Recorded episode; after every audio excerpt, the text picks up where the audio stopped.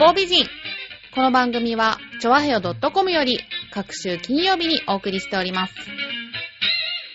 この番組は、音楽、美術、スポーツから、ボランティア、地域活動などジャンルを問わず、多方面で活躍するゲストを紹介する番組です。タイトルの八方美人は、韓国語では褒め言葉で、多彩多芸、彩色兼備などという意味です。はい。今日は仙台市にある畑の中のご飯屋農家レストランチョッコラさんにお邪魔してます。今日はこちらのオーナーの加藤さんにお話を伺いたいと思います。チョッコラさんは東日本大震災で被災したことをきっかけに自宅にオープンしたっていうことを伺ったんですけれども、その辺の経緯を教えていただけますか？はい。えー、そうですね、あの、2年半前の3.11の時は、あの、うちは、家は大規模半壊で、あと畑は、あの、一部津波の被害に遭いました。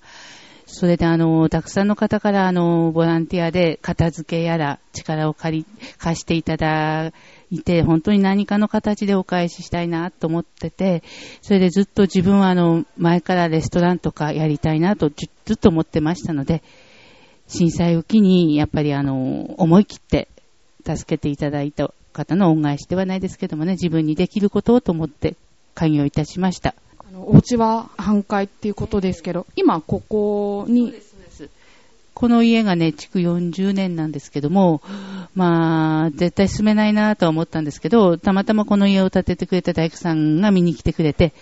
直せばなんとかなるっていうことだったので、直していただいて、なんとか今、住めるような状態で、ええ前回の方には支援物資があるけど、半壊の方とかにはそういったあの支援があまりないっていうふうに聞いたんですけど、当時はどうだったんですか？ああそうですね。支援物資などはありませんでした。ただほら、うちはね、農家なので、米はありますし、畑の前、あ家の前にはね、畑があり、そこには野菜がありましたので、食べることには困りませんでした。あとは、あの、皆さんから、あの、全国の皆さんから本当に現金いただきまして、それは、あの、私たちにも、あの、分けていただいて、本当に助かりました。現在の生活はどうですか？そうですね、あの、あれからまあ2年半ですので、前のように、まるっきり前のように、あの、畑がちょっと、うちの場合まだ、あの、水はけが悪くて作ってないんですけれども、その畑を除けば、前のような暮らしで、え、やってます。畑の方も修復は？そうですね、なんとか、え、あの、津波の被害のなかったところとかで、なんとか作物を作ってます。この農家レストランっていうのは具体的に言うとどういうことを言うんですか？そうですね、あの、農家レストランっていうか、あの、私は一番はほら、自分たちで作ってるものをね、毎日食べてますから、旬の野菜の美味しさ、そういうものを、あの、自分で料理してね、直にあの、お客さんに食べてもらいたいなと思って、本当の意味の農家レストランということを、あの、やりたいなとずっと思ってて、開業しました。提供する野菜はご自身の畑で作られたもののみってことですか？そうですね、あの、開店というか、して、もう9ヶ月が経つんですけれども、ほとんど自分のうちの野菜をずっと開店以来使ってます。ただ、あの、1回か2回は、あの、近所の方から譲っていただいたりっていうことで、近所の方にもご協力をいただいてます。例えばどんな野菜があるんでしょうか？えっと、うちで採れてる野菜ですか？今はですね、もちろんあの、まあ、夏野菜の代表であります、トマト、キュウリ、あとは、ナス。特にあの、水ナスを作ってて、すごく皮が柔らかくて、これが今大好評です。じゃあ名物は水ナス。そうですね、本当にあの、ちょうど今、まあ、秋に差し掛かってきてますけれども、みずみずしくてね、とっても好評です。オープンして口コミで評判が広がって、あの予約もいっぱいっていうお話を聞いたんですけど、おかげさまで、あの、週2回の営業なので、まあ、私一人でやるんだから、年間の目標500人ということで、月にすると大体そうですね、40人から50人と思って開店したんですけども、今のところ1600人ぐらいに、もう、目標の3倍ぐらいお客さんに入っていただいて、もう必死でなんとか頑張ってます。ここのお店を作った目的が皆さんの寄り合いの場になればっていう風な思いが込められてるって伺ったんですが、その辺に関しては。そうですね。あの、見ていただくとわかります通り、ね、店もないっていうか、もちろんコンビニなんかもありませんし、あと、そういう点では、あの、とても不便なところで、と高齢化も進んで、車で移動するよりちょっとね、歩ったり、自転車ということで、皆さんに、それだったらほら、うちだったら皆さんに気軽にね、寄っていただけるかなと思って、やっぱり一番は地域の皆さんのコミュニケーションの場っていうか、そういうのが一番の目的で開業しました。お店の特徴をちょっと教えていただけますか？ああ、そうですね。あの、まずは、やっぱり、名前はチョコラなんですけども、やっぱりちょっと来ても、ゆっくりしていただけるような、実家に帰ったような、そういう安らげる空間にしたいなと思って、それを一番に、あの、おもてなしと思って、あとは私と夫が、まあ、漫才とまではいかないですけどもね、明るくね、ちょっとやっていきたいなと思ってやっております。お店を開くのが夢だったっておっしゃってましたけど、始めてからなんか変わったことってありますか？うん、まずあの、思い描いてたのはまず誰も来てくれないんじゃないかと思ってましたので、その点はなんかおかげさまで本当にあの、皆さん、口コミっていうんですか、あの、来ていただいた方がもう次の予約をしていただいて、ですので、あの、私たち自身が、どこにも出かけられないんですけども、それ以上に多くの方に、あの、来ていただいて知り合えて、ちょっと親戚付き合いみたいな、えー、付き合いしてる方もいらっしゃるんですけども、そういう点では本当にありがたいなと思います。いろんな方と、えー、お付き合いできて。逆に大変なことっていうのはどういったことが？うーん、大変なことはやはりあの、まあ、野菜が主役ですので、なるべく手をかけないで出そうとは思ってるんですけども、野菜のみなので、一番は手がかかり、その仕込みにちょっと今のところ手がかかりすぎるということが、今ちょっと大変ですね。こちらの人気メニューって何ですか？うーん、そうですね。やっぱりあの、旬の野菜の漬物とサラダだと思います。サラダが食べ放題って聞いたんですけど。ええ、あの、レタスをほら、あの、年中作ってますので、それであの、おかわり自由ということで食べていただいてます。贅沢な。そうですね。なんかこれでもかって野菜が出てくるので、みんな嫌がるかなと思ったら、ほら、なんか結構皆さんね、喜んで食べていかれるので、えー、じゃあ、今後の目標とかあれば。はい。えっ、ー、と、あの、地域の皆さんの交流の場とともに、私のあの次の目標が食育っていうことで、体験を兼ねたり、そういう意味であの実際に子供たちに畑に来てもらってね、いろいろやややりながらあの食べてもらって、野菜嫌いの子供たちがね、少しでも減ればいいなっていうのが次の目標です。ラジオをお聞きの皆さんに何かお伝えしたいことがあれば。あ そうですね、本当にあの、震災の時は本当にたくさんの義援金いただきましてありがとうございました。それであの、野菜っていうのが今、なんていうんでしょう、ブームって言ったらあれですけどもね、結構あの野菜食べられる方が多いので、それであの、一番は安全な野菜、私たちが自信を持って作った野菜を、末永く皆さんに提供していきたいと思いますので、あの、ぜひお店の方にね、来ていただいて、心置きなく野菜を食べてもらいたいと思います。ありがとうございました。ということで、畑の中のご飯や農家レストランチョコラさんにお邪魔しました。ありがとうございました。あ、こちらこそありがとうございました。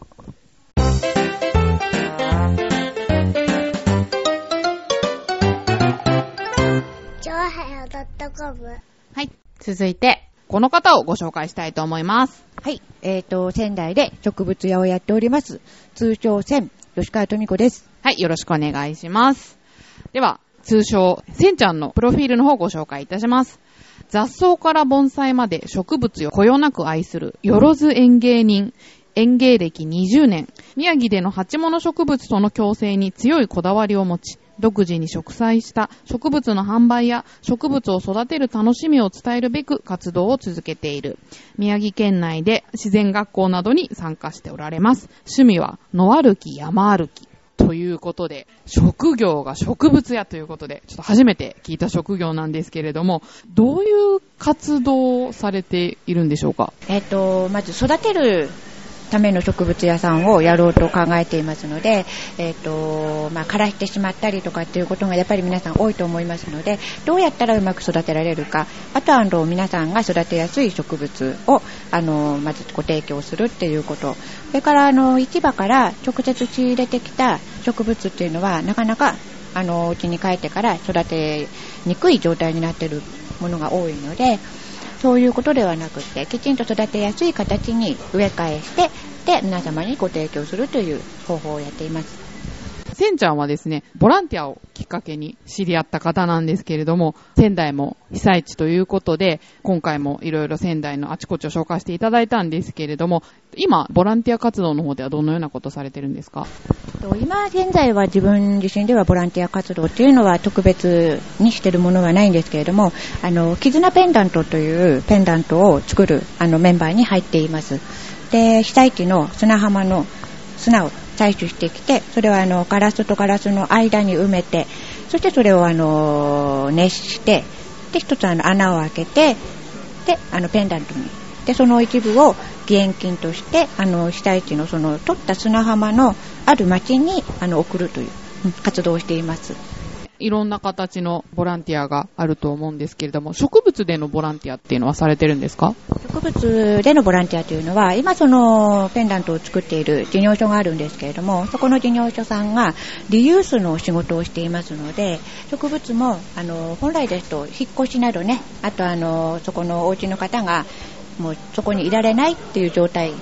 の時にあの捨てられる運命になるどうしてもあの植物ってあるんですけれどもそういう植物たちを引き取ってきてそこの事業所であのきちんと形を整えてで他の欲しいっていう方にお譲りするっていう掛け渡しみたいな感じの事業をやっていますね、はい、その一環をあのお手伝いさせていただいています。園芸をやるようになったきっかけっていうのはどんなことからなんですか？ね、不思議なんですよね。まず、からしの名人だったんです。もう何でもかんでも枯れてたんですよ。もううちはとにかく植物の墓場 来たら絶対育たないっていう家だったんだけれども、それこそあの、サボテン。サボテンは腐る。うん。とにかくダメ。とにかくダメダメだったんですよ。それが、たった一回、パキラのね、葉っぱが全然ついていないパキラを買ってきたんですよ。まあこれ枯れてもわからない。うん。と思ったら、ものすごい勢いでパキラが伸び始めて、まあ、これはもしかして私もいけるのかもしれない。と思ったところから、あれよあれよとハマって、うーんってついにこんなことになってしまいました。もうきっかけはその一本のパキラです。で、そのパキラですっかり自信がついて、で、これも育ててみよう、あれも育ててみようとかって思っているうちに、最初はこう枯らしたのが悲しいとか、やっぱりダメだなと思ってたのに、今度は枯らすとどうして枯れたんだっていうことに今度頭がいくようになってで次は枯らさないようにしよう。この子が枯れたのが何でかっていうのはこの子が教えてくれたんだなと思って次の植物に活かせるように頑張ろうって思ったらなんかプロフェッショナルになってしまいました。それがきっかけですね。じゃあ今せんちゃんのお家にはいろんな植物がいっぱい咲いてるんですか？大変なことになっていますうち普通に 3DK のアパートなんですよ。普通のアパートです。ごく普通の。それで、今うちに680鉢あります。植物に侵食されていますので、逆に余ってるところで人間が暮らしています。植物のいるところの方が多いです。例えばどんな植物がいてるんですか？植物何でもありますね。うちよろずなので、とりあえずサボテンあり、多肉あり、山野草あり、盆栽あり、観葉植物あり、もう何でもござれです。盆栽はなんか育てるの難しいって言いますよね。あ、大丈夫ですよ。そんなことないんです。盆栽はようやく今年ですね、日本園芸協会っていう通信教育があるんですけど、そこの通信課程で盆栽師の資格をやっと習得することができましたので、それで今ちょっとこの世界にハマっています。盆栽師の資格なんてあるんですか？うん、民間の資格なんですけれども、うんこれを看板に頑張ろうかなと、うん、思っています。他にもなんか植物関係の資格ってお持ちなんですか？うん、資格そのものはないんですけれども、あとはあの、実利園芸っていうあの園芸のそういう教育課程っていうのは一回終わっていますね。もう随分前、10年ぐらいになりますかね。あとはあの山野草の愛好会に入ってて、うん、そこでいろいろ勉強させてもらってます。園芸全般ってことですけど、例えばなんか野菜を作ったりとかは？はしません。あくまで鉢物、家の中で身近に育てられるものっていうのが一応自分のよろずのモットーです。得意な分野っていうのはあるんでしょうか？得意なのは多肉？多肉植物は得意ですね。多肉植物って何ですか？まあ、サボテンの一種なんですけれども、まあ、あの、乾燥しているところで、水分をいっぱいあの葉っぱとか茎とかに蓄えてあの、まあ、あまりお水を必要としないで生きていける植物ですね。例えばですね、私はサボテンも枯らしてしまうぐらいのズボラなんですけど、そういう性格でも育てることのできる植物っていうのはあるんですか？多肉植物です ちゃんがその植物を目指すきっかけになったパティラ、それも多肉植物なんですか？それは観葉植物です全く別のものそうなかなかね、観葉植物ってね、すぐ枯らしちゃうんで私は。だからもう買わないようにしてるんですよね。いい方法ありますかね？そういう方をね、あの、ちょっとお手伝いしたいんですよね。うん。あの、枯らしてしまうことの原因の一つっていうのは、まず買ったままにするっていうのが一番の原因なんですね。うん。あの、流通している鉢物植物っていうのは、まず、その流通過程で、こう、あまり枯らさないようにするために、業者さんね、あの生産者さんが頑張って、そういうふうに考えて、土とかが、こう、いろいろ植えてくださるんですけれども、それを実際に長い間育てられるかっていうと、そうではないんですよね。で、居心地の今うちにね、あの、来ていただいたんだから、その植物、いらっしゃいませっていうことで、まず居心地を考えてあげて、植え替えをしてあげる。まず植え替えをしてあげる。土を変えることが大事です。それが第一歩。で、次に置き場所を考えてあげる。その植物がどこが居心地がいいかっていうのを考えてあげる。だからその植物のことをまず知ってください。うちに来ても大丈夫な植物かどうか。うちはね、寒いんです。で、日当たりが悪いです。それでも来てくださる方はどなたですかっていうのをまず探してください。並んでるもの全部が同じように育つわけではないので、まずその自分の環境に合った植物を選ぶこと。で、来ていただいたら居心地のいいところを探してあげること。うん。だ植物に癒されようとしていっぱいいただくものはあるけれども、人間もお返しをしてあげましょう。うん。これ、初めてこう信頼関係ができるんですよ。と関係ができれば、まあ、枯らすっていうことはあまりなくなると思いますね。今まで育ててきた実感。そうですね。あのー他の人と一緒に暮らすのと一緒、人間と人間が一緒に暮らすのと一緒、うん、植物と暮らすのも一緒。最初はお互いにわからない。わからないけれども、ちょっとずつ分かり合えて、最後は仲良しになればいいと。絶対なれます。よく一般論で、夜はほら、外に出しといた方がいいとか、そういう話はちらほら聞きますけど、その辺のことはどうなんですか？あの、方法論っていうのはいろいろあるんですよ。つまりはその人が、その人のいる環境で、その植物と一緒に暮らしていく方法を、その植物に教えてもらいながら考えていくんですね。なので、例えばその、ここに置いといたら、ちょっとなんか葉っぱの勢いが悪くなったって言ったら、じゃあ、こっちの方がいいかな、あっちの方がいいかなっていうことで、お互い話しちゃうっていう感じですよね。で、絶対にっていう方法はありません。この人の環境でこういう方法が良かったよっていう結果論をみんな書いてるんですよ。本だりなんだりで書いてるので、あとはその人の環境に応じて、その植物も変わりますから、環境に馴染もうとするんですよ。頑張るんです、植物も。努力するんです。うん。お互いが努力するんです。なので、必ずこれっていう方法論はありません。サボテンに話しかけるとよく育つとか言うけど、それっていうのはどうなんですか？これはね、あり。うん。あの、話しかけるというよりはね、見るのが大事なんです。話せば見るでしょ？で一番いい肥料は、息を吹きかけることが一番いい肥料だって言われるんですよ。それくらい見なさいっていうことなんですね。毎日見てれば、こう、変化に気がつくんですよ。例えばここの辺の、なんか、勢いが悪いなとか、虫がついてるんじゃないかなとか、変化に気づくでしょ？でも毎日見ないと、何日か後に大変なことになってたりするわけです。でそういう予防をするために、毎日話しかけるように、毎日見ましょうっていうことなんですね。で話しかければ、まあ、愛情も湧くので、意識的に言っちゃおうと。なるほど。なんか意識を向けるのが大事なんですね。そうです、そうです、そういうことなんですね。見るのが一番大事。うん、例えば朝ごはんを食べるとか、うんとまあ、何かこう皆さんやることありますよね、一日のうちでこれは必ずやるっていうことと一緒。で自分のルーチンワークの中に入って自然にやるような出来事にすればいいわけですよ、歯磨きとかそういうのと一緒。で一緒に植物も見るっていう習慣をつければ別に苦しいことでも悲しいことでも何でもないので。せんちゃんの好きな植物は？うわー難しい。全部嫌いな植物はないですね。